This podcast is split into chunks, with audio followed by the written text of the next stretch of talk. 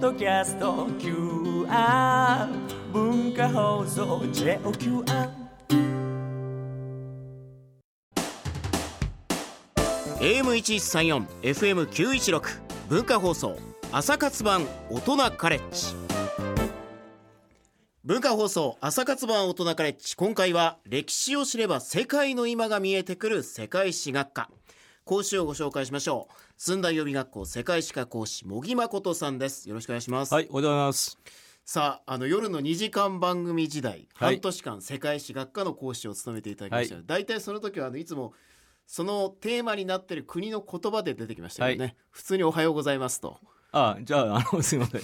早上好。中国とはい。いうことなんですが、はい。さあ世界史と地政学を使って今の国際情勢を読み解いていく茂木さんの講義。テーマはこちらです。中国の進出が止まらない南シナ海は誰のものなのか。中国が国際社会の反発を無視して人工島を建設するなど実効支配を強める南シナ海の問題についてオランダ・ハーグの仲裁裁判所は中国の主張には国際法上の根拠がないとする判決を下しました、ん。これに対して中国は判決は紙くずだと反発しているんですがそもそもこの南シナ海は誰のものなんでしょうか。歴史の力で読み解いていきましょう。さあまあこうポイントとなるの一言で言うと何ですかね。結局、この、海におけるルールっていうものが、まだね、国際的にちゃんと決まってないんですよね。んええ、で、一応基本的に、あの、12海里が領海と言ってまして、はいで、ここに、まあ、どっかのわけのわからない船が入ってきたら、もう沈めていいと いうのが領海ですよね。うんえーその外側にですね200海里ってのがいましてこれはあの排他的経済水域 EEZ って言いましてここはみんなの海なんだけれどもあのその国の、まあ、漁師さんがあの漁をしたりあるいは地下資源ですね、うん。えーこれを掘ったりすることができるっていう、まあ、ちょっと曖昧な、ええ。まあうちの漁師じゃないけども、まあ、ちょっと裏の山のなんか山芋は掘ってみたいなそんな感じなんです、うん。ええこれ EEZ ですね。ええまあこの曖昧なルールのところをついてるところうがん。いろいろごたごたしている理由に関わってる。そうするとじゃああの A という国と B という国があってで真ん中に海があってそうその A と B の間がですね200海里なかった場合はどうなるかというですね、うん。うん、っていうところが今回のこの問題にどこで切るんだという。関わってるわけですね。はい。というのをまあ頭に入れながらいろいろ聞いていきたいと思うんですが、まあ、中国は南シナ海に対して革新的利益うんと言ってますよね。はいこう地理的にこうどういう重要な意味を持ってるんでしょうか？はい、で今日はですね私はあの中国の言い分を説明します。はいええまたでこれが正しいかどうかは別問題で。中国の人の気持ちになって茂木先生は話をする。中国、まあ、政府ですね、はい政府の言い分を、まあ、一応ちょっと我慢して聞いてみようと いうことですね。あくまでもこれ茂木先生個人の見解ではなくて、はい中国政府はこういう考え方だっていそう気持ちになり変わって話すとそういうことです。いうことですね。はいははいい。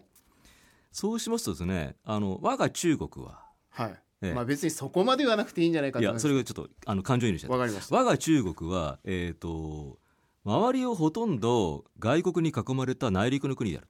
うんうん、で北はロシアあの強大なロシアですねでみんな西は中央アジアの国々カザフスタンとか、うん。で南にインドがあって、まあ、ヒマラヤが国境になっていて、ええ、であとはまあ東南アジアでベトナムとかあのビルマとかですね、うん。ええ、ともうあの出口がない、うん。ええ、出口が海しかない。そのゆほほとんど少ない海が2か所しかなくて東シナ海と南シナ海。これ日本人の言い方であってあの中国人の言い方は東海と南海って言います。はい。東海南海、ええ、これしかないのだ、うん、だからここから出ていって何が悪いんだうん。ことですこの地政学的な考えをすると、はい。要はこう島っていうのは非常に有利なポジショニングにあはいるっていうことですよね。で大陸国家はやっぱり不利ですね。周り、あの攻め込まれちゃうっていうんですかね、という中では攻め込まれにくいところは、日本の言い方で言うと東シナ海と南シナ海しかないんだとそうです、いうことですね。はい。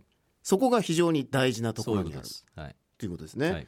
でこう一応こう地図をはい先生が書いてくれまして、これあの番組のツイッターの方で上げさせていただきたいと思いますね、ちょっとツイッターの方で大人カレッジと検索してもらいたいんですけど、はい。それを見る限りはい。珍しい地図というか、そうですね。これは中国目線の地図です。中国が下に書いてあって、はい。その上にこう島々が並んでる地図なんですけど、はい。左からこう沖縄台湾フィリピンとうん。右に向かってつながっている。そこう見ると中国が出ていこうとするところには、日本だったり台湾だったりフィリピンだったりうはい。他の国だったり地域だっていうところが必ず、そう。だから目の前にあるね。辺この辺の島々を全部我が物にしてですねでここにあの沖縄や台湾フィリピンに我が中国海軍の基地を作ればもう自由奔放に海に出れていけるのであるありますがうん困ったことに邪魔する国があると。それがアメリカであると。うん。うん。はいでアメリカが沖縄やフィリピンに軍事基地を作って、うん。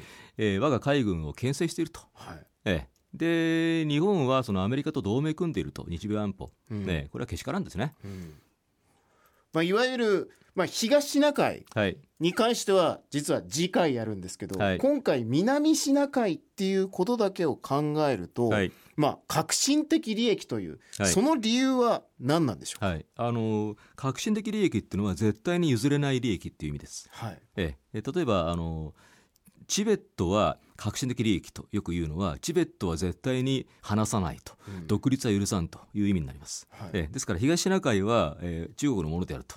絶対に他国まあ要するにアメリカに、えーいいいいようにさせないということなんですね。はい。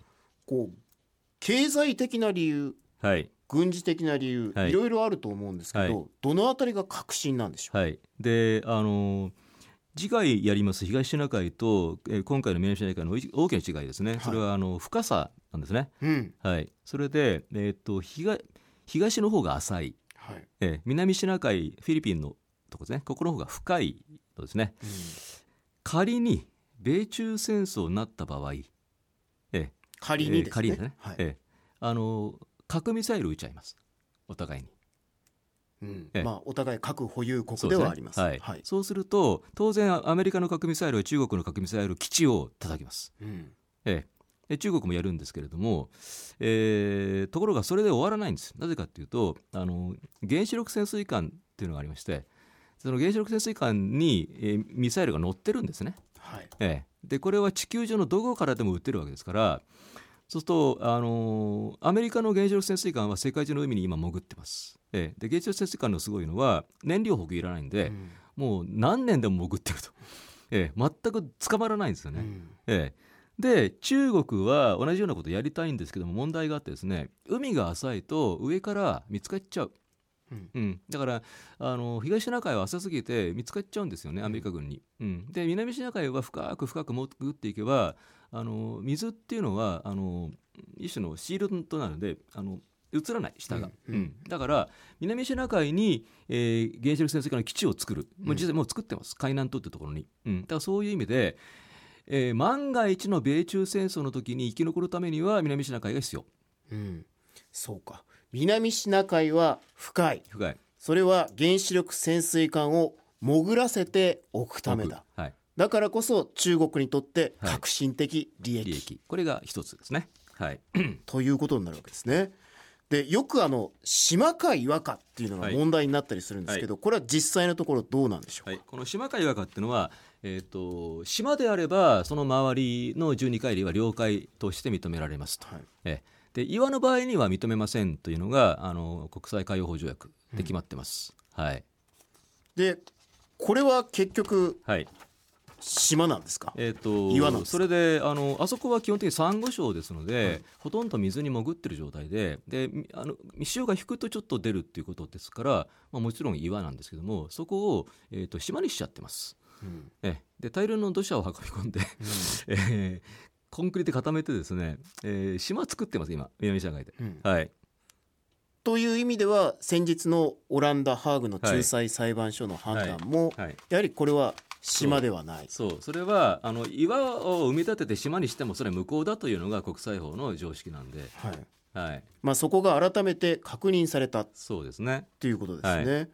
でちょっとここで歴史的なものを見ていきたいと思うんですけど、南シナ海は歴史的には誰が支配してきたんですか、はい、あのもともと、まあ、古代中世にはその領海っていう概念ないですから、えーこれヨーロッパ人が持ってきたんですね。でヨーロッパ人が持ち込んできたのがこれフランスですね、はいでフランスがベトナムをあの19世紀末に占領しましてで植民地にしましたと、うん。えでそのベトナムの沖である、えー南シナ海は、えーフランスの領海になったとうん。いうことですね、はい、そこがスタートですね。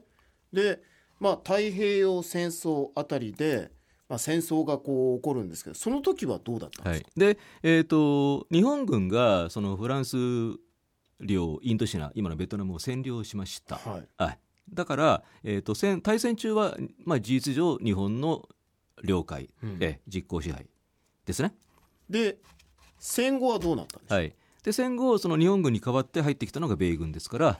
えーまあ、実実質的にあアメリカ軍がこの地域のパトロールをやっていたとうん。いうことですね。っていうのはあの独立したばっかりのフィリピンとかベトナムはとてもその自分の領海を守る軍隊がない、うん。えーということなんで、まあ、実質アメリカの支配下でしたね。はいでそんな南シナ海に対して中国が権利を主張してきたのはいつからなんではい。すか、えーこれは結構早い話で戦後すぐでございまして、はい。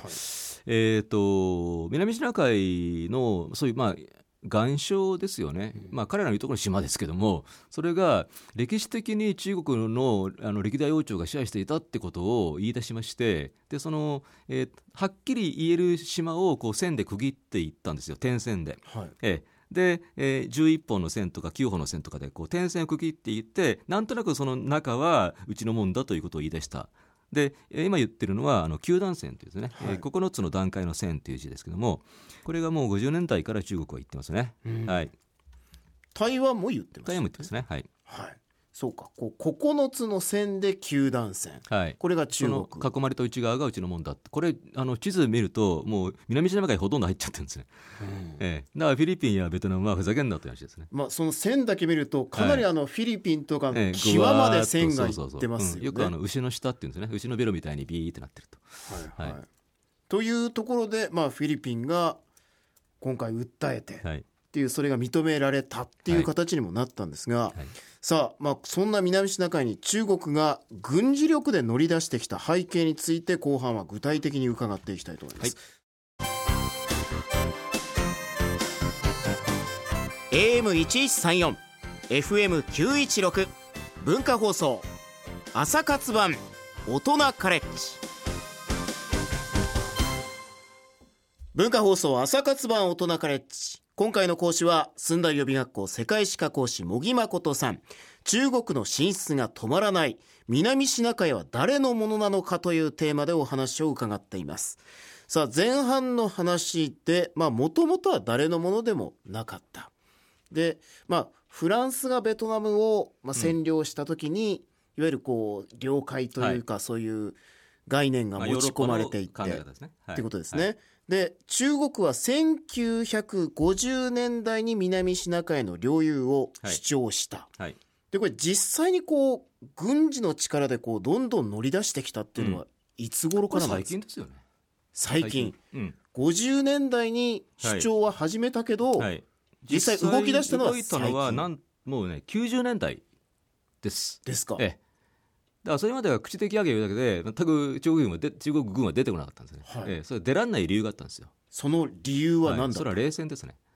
で冷戦っていうのは僕らはアメリカとソ連、まあ、ロシアのぶつかり合いと思ってますけど実は中ソがもうすごかったです。中ソ論争って言いまして、まあ、社会主義同士の喧嘩ですね、ええどっちが本気だみたいな。今げんこつがガンガンぶつかってますけどそうそうそう。そう、ええそういうことですね。だからあの中国軍はもうロシアがいつ攻めてくるか来るかってそればっかり頭がいっぱいで南に出るゆとりがなかったその、えーソビエトロシアが崩壊したのがいつかっていうと、1991うん、年、1年。ね。冷戦が終わった2年後なんですね、はい。でその後約10年間ロシアは大混乱でしたからとても中国を圧迫する力がなかったんで中国はやっと北の脅威がなくなったと。そうだ。今だ。南だ。そうか。はっきり分かりやすい例があの92年に領海法っていうのを決めまして、はい我が中国は、えーそれによると,、えー、と南シナ海の島々南沙諸島、西沙諸島、それから、えー東シナ海においては、えー尖閣、ん。まあ、中国風に言うと、えー長魚島ですね、長魚列島ですね、これは我が領海である。以上、と規定をしたわけですよね。規定しまあそんなことを突然言われても周りの国は困りますよね。はい、周りの国。でででフィリピンは訴えたんですね、ええ。まあ、フィリピンはさすがに中国と戦う力はありませんので、うん。まあ、国際法でなんとかなるんじゃないかということで、ただベトナムはですねちょっと根性がありますんで戦ってません、ええ。でベトナムはですね70年代と80年代に、あのー中国海軍と戦っています、はい。でも負けました。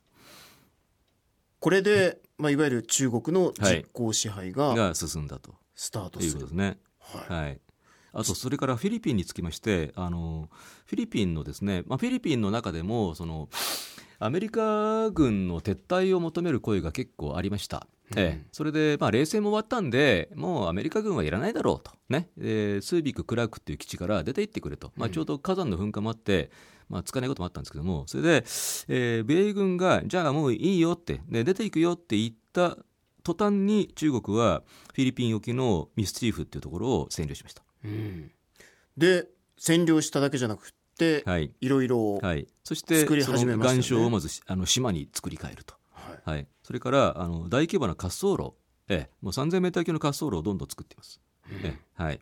これがいつからですか、はい、もうこれは最近ですね。埋め立てはもう本当にここ、えー数年ですよね、はい、でここ最近のその、まあ、滑走路を作ったりその動きを見て、はい。フィリピンが実際裁判に訴えた、訴えました、はいこの裁判って改めてどういうものかっていうのを教えてもらえますか、えっ、とまあその国際紛争をですね、えー、と戦争ではなくて裁判であの解決しようという話ですね。はい。それで、えーこれはずっと昔からありましてですねあの今国連本部はニューヨークですけどもその国際的な裁判をやるところっていうのはオランダのハーグっていうところなんですね。うん。ええ。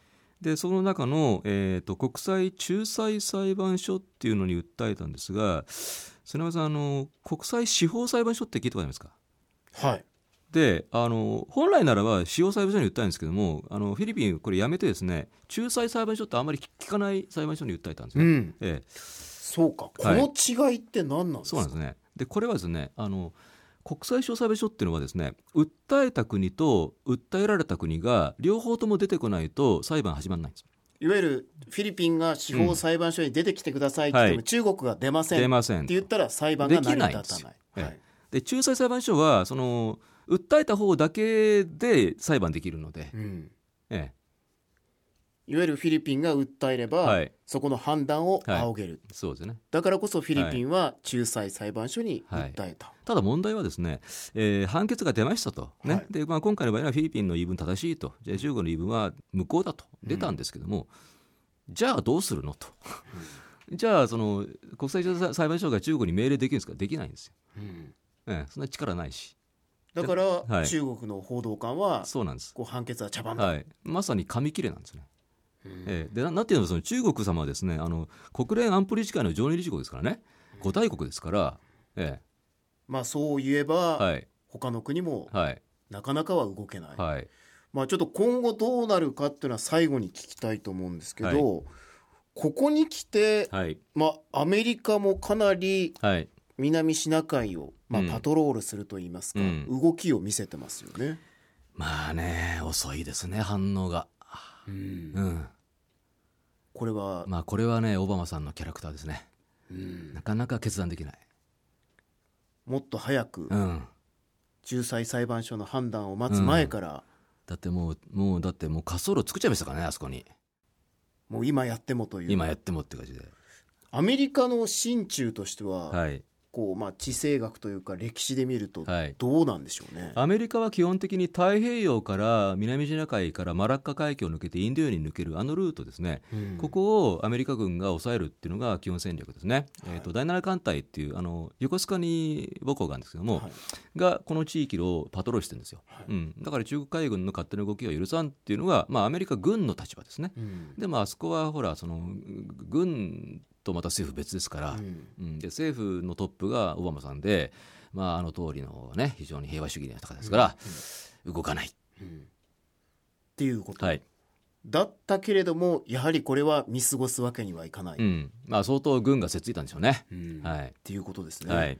で今日茂木先生はあの中国の政府の気持ちではい。いろいろ発言する、はい。アメリカがこう実際こうどんどんアメリカの軍艦がやってきます、はいっっていうことに対して中国政府の信条としてはどうなんでしょうか、えーとまあ、今のオバマ政権のうちにもうやりたいほどやっておこうと、ええ、既成事実を作っておこうということね、それから今注目しているのはアメリカの大統領選挙で、はい。えーどうなるかということで、あのーまあ、あのヒラリーさんが勝てば、まあ、基本オバマとそんな変わらない。うん。ちょっと厳しくなるかなって感じですね。うん。ええ。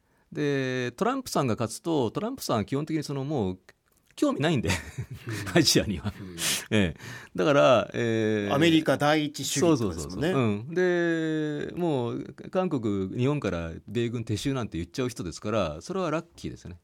中国にとっては、はい、っていうこはいとですね、どんどん聞いてください。今そこをまあはい。注視しているのが中国そうそうっていうことですね。でもう一つ日本にとってはこの南シナ海っていう意味ははい。どういう海なんでしょう？か、えっ、と南シナ海に日本の領土はありません。うん。うん、そういう意味では関係ないって関係ないんですけども、はい。ただし問題はですね日本の石油の8割が中東から来てるんでで日本のタンカーがマラッカ海峡を南シナ海通ってるんですね。はい。そこをですね中国海軍の船があの自由に行動してるっていうことはちょっと日本の安全保障に関わることです。うん。はい、まあ、いわゆる石油がないと、まあ、動かないですよねいろんなものがね。そうそうそうそう、うん、だから、えー仮に将来仮にですよ仮に日日中関係が本当にやばくなってでもう戦争直前になった時に中国海軍の船が日本のタンカーを差し押さえるとうん止めるということできますかね。そういう事態になると、はい、海上封鎖ですね。日本にとってはまずいですね。まずいです。はい、という日本にとっては日本はここは一言じゃないと。経済にとっての、はいまあ、大事なはい海であるはい。ということですね。さあ今後この南シナ海問題小木さんどうなると読んでいますか？えっ、と基本的に中国は無茶しません。ええで、えー相手が引けばこっちは出るし相手がこっち迫ってくるとひ逆に引くんですよね。うんええっていうのはあのどうあがいても今の段階でアメリカ軍に勝てません中国は。はいええ、だから米中戦争は避けますので、えーまずアメリカにちゃんとこの問題に向き合ってもらってで、えーその米軍のプレゼンス存在感を示してもらうしかないです今のところは方法は、うん。ええ、国連は動きません。だって国連のメンバーが中国ですから、うん。はい。っていうことということですね。ねはい、さあちょっとまあこの続きは次回にとい。うことになりますが、今回は朝活版大人カレッジ寸大予備学校世界史科講師茂木誠さんに中国の進出が止まらない南シナ海は誰のものなのかというテーマで講義をしてもらいました、はい。次回がまあ東シナ海、はい。尖閣諸島の問題ということで、まあ、今回の続きとして聞いていきたいと思います。さあ、えーそんな茂木先生とこの大人カレッジなんですけどもなんと本になったんですよね。なんとはい、えータイトルは「学校では教えてくれない地政学の授業」ということで、9月23日に PHP 研究所から発売されます、はい。まあ、いわゆる番組でやっていた講義が、まあいい具合に編集されて本になったっていう。ちょっとやばいとこは削ってですね。いや正直僕もドキドキしたところはあったんですけどね、はい。えそこはなくなって大丈夫です。はい。非常に分かりやすく、シンプルに、でこれがですね単行本なのになんと1300円というはい。安さ。リーズナブルですね。リーズナブルです。はい。こちらぜひ書店で手に取ってご覧になっていただきたいと思います、学校では教えてくれない地学の授業ですね。はい。今回の講師は、寸大予備学校世界史科講師、茂木誠さんでした。ありがとうございました。ありがとうございました。